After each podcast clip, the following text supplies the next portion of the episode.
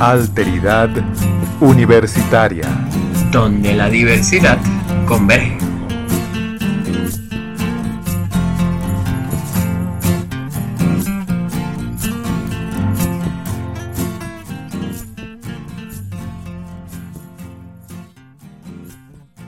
Bienvenidos al episodio número 23 de Alteridad Universitaria, donde la diversidad converge. Hoy es 14 de septiembre de 2018. Les habla Alejandro Blanco y me acompaña Miguel Mendoza y bien, estamos de vuelta Alejandro con Alteridad Universitaria ah, y en esta oportunidad vamos a darle continuidad a los episodios que tienen que ver con el marco jurídico después de estas merecidas vacaciones de casi mes y medio. Y lo que nos corresponde es em, tratar con dos aspectos del marco jurídico, que son los lineamientos y las medidas de acción afirmativa, eso es a nivel nacional, y por último, a nivel internacional nos vamos a enfocar en la Convención para las Personas con Discapacidad. Y bueno, para iniciar, Alejandro, eh, como dije anteriormente, nos vamos a enfocar en los, los, lineamientos sobre el pleno ejercicio del derecho de las personas con discapacidad a una educación universitaria de calidad. Lineamientos que fueron aprobados el 23 de julio de 2007 y que fueron publicados en la Gaceta Oficial bajo el número 38731. ¿Qué te parece, Alejandro, si mencionamos cuál es la estructura, describimos cuál es la estructura de estos lineamientos? Por supuesto, claro que sí. Este es unos lineamientos, una resolución de una corta longitud, por lo, por lo cual eh, consta de tres artículos principales. El primer artículo se divide a su vez en nueve numerales y tratan sobre más que todo el papel del Estado en el tema de la discapacidad en el contexto universitario. El último de estos numerales, el 9, se divide en 26 literales, es decir, de la letra A a la letra Y, Luego el segundo artículo versa acerca de la responsabilidad que tiene el Viceministerio de Políticas Estudiantiles para la ejecución de esta resolución y que la importancia de prever el presupuesto para las partidas presupuestarias de las universidades en este aspecto. Y por último, el tercer artículo habla de esa responsabilidad que tiene el Viceministerio de Políticas Estudiantiles del Ministerio de Educación Universitaria para la publicación y la presentación de un informe anual público en el que se registren los avances de la ejecución de esta resolución. Como te comentaba, eh, hay una estructuración de una responsabilidad que tienen el Estado y otra responsabilidad que tienen las universidades. Eh, ¿Te parece si comenzamos, Miguel, con esa responsabilidad que tiene el Estado en el tema de discapacidad en el contexto universitario? Sí, cómo no, Alejandro. Y voy a tratar de resumir estos nueve estos numerales, que son nueve. Vamos con el primero, tiene que ver con los planes, programas y proyectos a que garantice el ministerio, por supuesto, todo lo que tiene que ver con la admisión, ingreso y prosecución ah, de estudios de los estudiantes con discapacidad a nivel universitario. Eh, eh, todo lo que tiene que ver con el diseño, ese es el número dos, construcción eh, de infraestructuras, instalaciones, espacios educativos y rehabilitación de los mismos, así como dotaciones. El número tres tiene que ver con, eh, bueno, toda la accesibilidad que deben garantizar inclusive las dependencias que están y entes que están adscritos al Ministerio del Poder Popular para la Educación Universitaria. El número cuatro tiene que ver con la dotación a las instituciones de recursos tecnológicos y ayudas técnicas como impresoras braille, software, bastones, entre otros. El número 5 tiene que ver con las unidades de transporte. El número 6 tiene que ver con garantizar que los estudiantes con discapacidad cumplan con sus deberes a nivel universitario. El 7, mantener un registro de las unidades, servicios y programas que tienen que ver con la integración de las personas con discapacidad. El 8 tiene que ver con la producción de materiales educativos y software que produzca el ministerio. Y el noveno tiene que ver con garantizar que todas las universidades, incluyendo los colegios universitarios y los institutos, cumplan con todo lo que tiene que ver con los siguientes numerales que lo vas a mencionar tú, Alejandro. Sí, Miguel, eh, como tú mencionas, estos literales son más que todo orientados hacia las universidades, hacia, hacia las instituciones universitarias. Son 26 y bueno, vamos a hacer un pequeño recuento acerca de cada uno de ellos, o la mayoría de ellos. Tenemos que una de las tareas que deben incorporar las universidades es la todo lo que tiene que ver con la cultura y la valoración de la diversidad, así como el objetivo de inclusión en su misión y visión y planes institucionales, recordando que ello compromete a todos sus procesos sustantivos, es decir, con promover esa cultura inclusiva y hacia el respeto a la diferencia y la diversidad. Luego tenemos el diseño de políticas públicas afirmativas a favor del mejoramiento continuo del desempeño estudiantil de las personas con discapacidad a la educación superior. También las universidades deben diseñar y desarrollar programas permanentes y compromisos específicos para la equiparación de oportunidades de las personas con discapacidad en la educación superior. También crear programas y o cursos de educación a distancia conforme a criterios de accesibilidad y diseño universal, así como adaptar los existentes a tales criterios. También crear y mantener actualizados registros de información sobre la condición de funcionamiento y discapacidad de los estudiantes, personal docente, administrativo y obrero. También tenemos que las universidades deben desarrollar la investigación, la formación docente, los estudios de pregrado y posgrado y la extensión y cátedras libres en la, en la área de derechos humanos, diversidad y discapacidad. Luego, otro, otra actividad que deben de cumplir las, universidades tiene que ver con la realización de adecuaciones curriculares en todos los programas de formación, considerando la incorporación de transversales sobre discapacidad, diversidad y accesibilidad también desarrollar estrategias instruccionales y prácticas educativas inclusivas, considerando la diversidad de grupos e individuos y manteniendo el nivel de exigencia. También establecer y desarrollar mecanismos que permitan ofrecer servicios de orientación a las personas con discapacidad. Luego tenemos que otra actividad es la de generar espacios de reflexión, sensibilización, concientización y actuación sobre la problemática de la discapacidad y la accesibilidad. También cumplir con las normas de accesibilidad y criterios de diseño universal en la producción institucional de señalética, materiales y software educativos. Luego tenemos que otra de las actividades que emana el ministerio que deben de cumplir es la de aprovechar las potencialidades de la tecnología, de la información y la comunicación para la producción de materiales y entornos educativos accesibles. También el publicar y difundir las políticas institucionales de atención a la discapacidad normas y disposiciones reglamentarias. Luego, el utilizar en las publicaciones institucionales la combinación de medios impresos, táctiles, auditivos, audiovisuales y electrónicos más apropiados para garantizar el acceso a la información. También otra actividad sería la de prever y asegurar dentro del plan operativo y presupuesto anual el establecimiento de fondos específicos para el financiamiento de programas, proyectos y acciones para gestionar accesibilidad y la inclusión de las personas con discapacidad. También fomentar y fortalecer la creación de organizaciones de y para estudiantes con discapacidad. Muy importante este punto. Luego tiene crear condiciones de equidad que promuevan la incorporación de las personas con discapacidad en actividades deportivas, artísticas, religiosas, científicas, recreativas y entre otras. Fomentar el apoyo mutuo y la solidaridad, el respeto y el aprendizaje cooperativo entre los estudiantes con y sin discapacidad. Luego tiene el crear condiciones, el Estado debe, las universidades deben, perdón, el crear condiciones adecuadas para el estudiante con discapacidad se incorporen actividades tales como prácticas profesionales, pasantías y becas trabajo.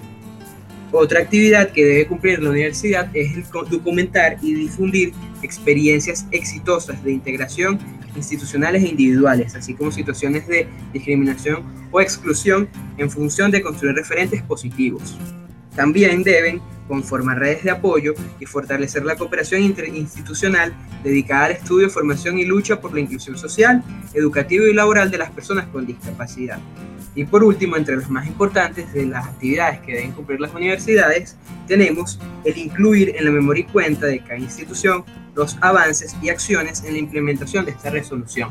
Esto un poco como para tener un mapa en cómo está en cada universidad en el tema de la discapacidad y no seguir con los mismos patrones y prácticas que producen un estancamiento en el tema de discapacidad a nivel universitario. Eh, sí, exacto, Alejandro. Este, una vez leído estos numerales y literales, la pregunta es, ¿aplica, ¿aplican estos numerales y literales en nuestras universidades, al menos en la Universidad Central de Venezuela? Esa es una pregunta que nos debemos formular. ¿A ti qué te parece, Alejandro? ¿Aplican o no aplican? Eh, me parece que en ciertos niveles podríamos hablar que hay esfuerzos por lograr que esto se cumpla, pero no es suficiente, porque desde, la, desde lo central de, la, las autoridades, me refiero con esto, no se conoce, o no, y si se conoce, no se promueve estos lineamientos en todas las facultades y escuelas de la universidad. Así que podríamos decir que hay, algunas prácticas que buscan el cumplir este, estos lineamientos, pero no es algo que se tome tan en serio como debería de tomarse. claro. El, problema es, tal y como dices tú, Alejandro, que estas prácticas se dan por organizaciones que se han creado sobre todo en la Facultad de Humanidades y Educación, es decir, desde las bases, para garantizar que estos lineamientos de alguna u otra forma se cumplan, pero no por las autoridades. De hecho, la mayoría de las autoridades en la mayoría de las escuelas, incluyendo este, eh, el, rector, el, ah, perdón, el decano de la facultad, desconocen estos lineamientos. Eh, bueno, pero es que si desconocen las políticas emanadas desde la Universidad Central de Venezuela con respecto al tema de discapacidad aprobado hace un par de años, por supuesto desconocen los lineamientos. Es que ni siquiera tienen claro cómo se aplican las medidas de acción afirmativa. Entonces, ¿qué sucede? Son las bases, son las organizaciones las que de alguna u otra forma tratan de garantizar que estos lineamientos se cumplan. Ahora, lo interesante de estos lineamientos, Alejandro, es que eh, no solamente se enfoca en el tema de la responsabilidad que tiene el docente o la responsabilidad eh, que tienen las autoridades, sino la exigencia de crear organizaciones que velen porque estos lineamientos se cumplan, que velen porque el estudiante con discapacidad funcione de alguna u otra forma en, a nivel universitario y eso es lo que se ha hecho al menos en la facultad con dos organizaciones, que son la Comisión de Apoyo al Estudiante con Discapacidad de la Escuela de Bibliotecología y Archivología y la Asociación de Estudiantes con Discapacidad de la Facultad de Humanidades y Educación y recientemente la creación de la Fundación para el Estudiante Universitario con Discapacidad. Si bien es cierto que antes estaban las UNIDIVE y la UNIDIVE es esa eh, unidad que le corresponde velar por todo lo que tiene que ver el tema de discapacidad, este lamentablemente desapareció. En su momento es, esa UNIDIVE, si recuerdo bien, fue creada por el profesor Aramayo con la participación y el apoyo de María Isabel Rocha, pero lamentablemente este, desapareció, dejó de funcionar, luego se reactivó cuando se reactivó la CIUD en su momento, pero en este momento lamentablemente no está funcionando porque la CIUD no está cumpliendo con las responsabilidades que le corresponden como, em, ya te voy a decir el nombre exacto, como la unidad de atención al estudiante universitario con discapacidad. Sí, yo creo que eh, eh, excelente ese recuento que has hecho, Miguel. Y allí lo, lo, que esa experiencia nos dice es que lamentablemente se tienen unos ordenamientos jurídicos, unas leyes, unas resoluciones, unos lineamientos muy buenos en el papel, me refiero, porque tienen un enfoque transversal eh, e integral y desde la inclusión y desde unos valores bastante buenos, pero a la hora de la práctica, y aquí es doble parte de la culpa, tanto de las universidades como del Estado, del gobierno, no se promueve ese conocimiento que es fundamental para la ejecución del, de esos lineamientos, de esos ordenamientos jurídicos. Entonces quedamos en las mismas porque el estudiante con discapacidad queda en, el mismo sitio.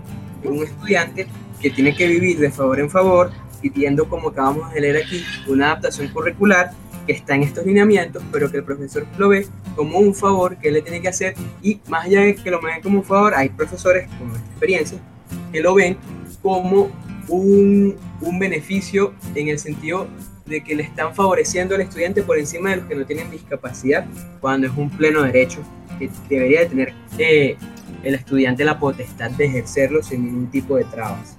Sí, y quedamos en el mismo sitio al fin de cuentas. Sí, es muy cierto, Alejandro, totalmente de acuerdo. Yo creo que es importante también mencionar, Alejandro, que en el 2014, exactamente el 24 y 25 de noviembre, se realizó una jornada de trabajo para la reforma de estos lineamientos pero lamentablemente se dio porque de hecho la Comisión de Apoyo al Estudiante con Discapacidad de la Escuela de Bibliotecología y Archivología se le solicitó apoyo por parte del Ministerio para ayudar en la parte de conseguir el espacio, inclusive apoyar en la logística y lo hicimos esos días.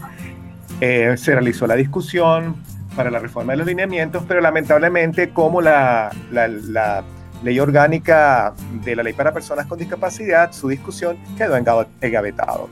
Y lamentablemente este, eh, lo que resultó de esa discusión no se está aplicando en este momento, no hay tal reforma. Una de ellas, que era muy interesante, Alejandro, era la obligación que tenían las universidades de crear una asignatura según el área de conocimiento, enfocándola en el área de la discapacidad.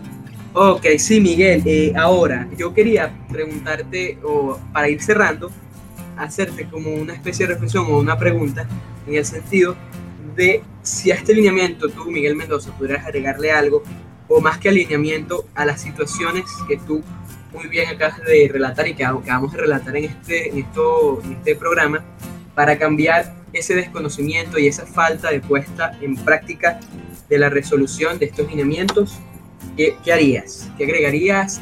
¿Qué prácticas promoverías? ¿O acciones? Sí, sí, muy buena pregunta Alejandro. Yo creo que hay una, por el momento que me viene ahorita a la, a la, a la mente y tiene que ver el tema de los, del acompañante. Un, un pues, eh, crear un sistema o un programa de acompañamiento para el estudiante con discapacidad que lamentablemente no existe en la Universidad Central de Venezuela. Yo tengo entendido que en la facultad hubo una iniciativa con el tema del acompañamiento, no dirigido al estudiante con discapacidad, pero se puede adaptar. Hay una propuesta de una estudiante de psicología, pronto a graduarse, pero esperamos este año, de Silvana Muriana, que tenemos pendiente y que tal vez pueda servir de referencia para nosotros hacerlo desde la facultad. Pero creo que los lineamientos debería tener ese aspecto en, eh, dentro de sus numerales para las universidades, porque creo que es importante ese apoyo a para el estudiante con discapacidad, donde se invite a compañeros y allí, entonces allí vamos a la parte de la vinculación de estudiantes con discapacidad para estudiantes sin discapacidad para brindarle apoyo a sus compañeros. Entonces creo que ese, ese punto de, los acompañantes yo creo que es algo que debería considerarse dentro de los lineamientos y por supuesto todo lo que es la parte de presupuestos para garantizar como incentivo que estos estudiantes sin discapacidad eh, se postulen como acompañantes. Exactamente, excelente esa, esa iniciativa, esa, esa práctica que tú mencionas allí, Miguel, para empoderar al estudiante con discapacidad y a la vez traer el tema de discapacidad a la comunidad de personas que no tienen algún tipo de discapacidad y, y hacerlo parte de la condición humana como ya lo es. Y también, bueno, ahí podríamos agregar el, algo que nunca es suficiente, como sabemos, que es el tema de la concientización, la sensibilización y más que concientización, concientización perdón, y sensibilización, la educación de los estudiantes con discapacidad para empoderarlos, por, por un lado, en el conocimiento de sus derechos y deberes, y de la comunidad universitaria para, y de las autoridades en general, personal administrativo y demás, para el conocimiento de todos estos ordenamientos jurídicos, todos estos derechos y todo, todo, todos estos deberes. Es importante conocer y apropiarse de ellos para no caer en lo que tenemos hoy en día.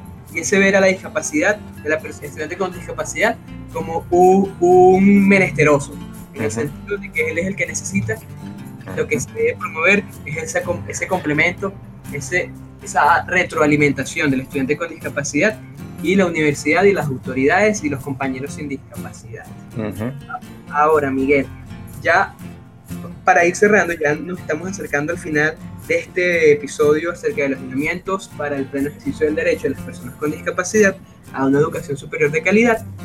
Eh, ¿Te parece si, como hacemos eh, eh, usualmente, les hablamos a nuestros oyentes acerca de nuestras redes sociales? Sí, sí, cómo no, Alejandro, como siempre. Bien, vamos con nuestras redes. Para los podcasts nos pueden seguir en Anchor. Allí nos van a encontrar como Alteridad Universitaria.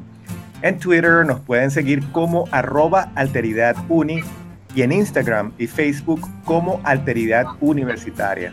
Además, si desean enviarnos sus comentarios o algún tema que quisieran que desarrollemos en nuestros episodios, así como cualquier duda o comentario o sugerencia, lo pueden hacer sin ningún tipo de inconveniente a través del correo electrónico alteridaduniversitaria.gmail.com. Y además, les recordamos que cada uno de estos episodios están acompañados con un texto accesible para personas con discapacidad auditiva. Bien, y por último, Alejandro, me despido hasta un próximo episodio. Así es, Miguel. Bueno, eh, ya nos estamos despidiendo. Agradecerles como siempre por su por estar allí, por escucharnos, interactuar con nosotros. Y bueno, nada más nos queda mencionarles que en el próximo episodio continuaremos con esto, este especial acerca del marco jurídico nacional, hablando de lo que son las medidas de acción afirmativas para, para incluir a los estudiantes con discapacidad dentro de las universidades. Por mi parte, no me queda más sino decirles, como siempre, que solo empoderándonos y empoderando al otro se hacen posibles los cambios de paradigmas. Nos escuchamos en un próximo episodio. Chao. Chao.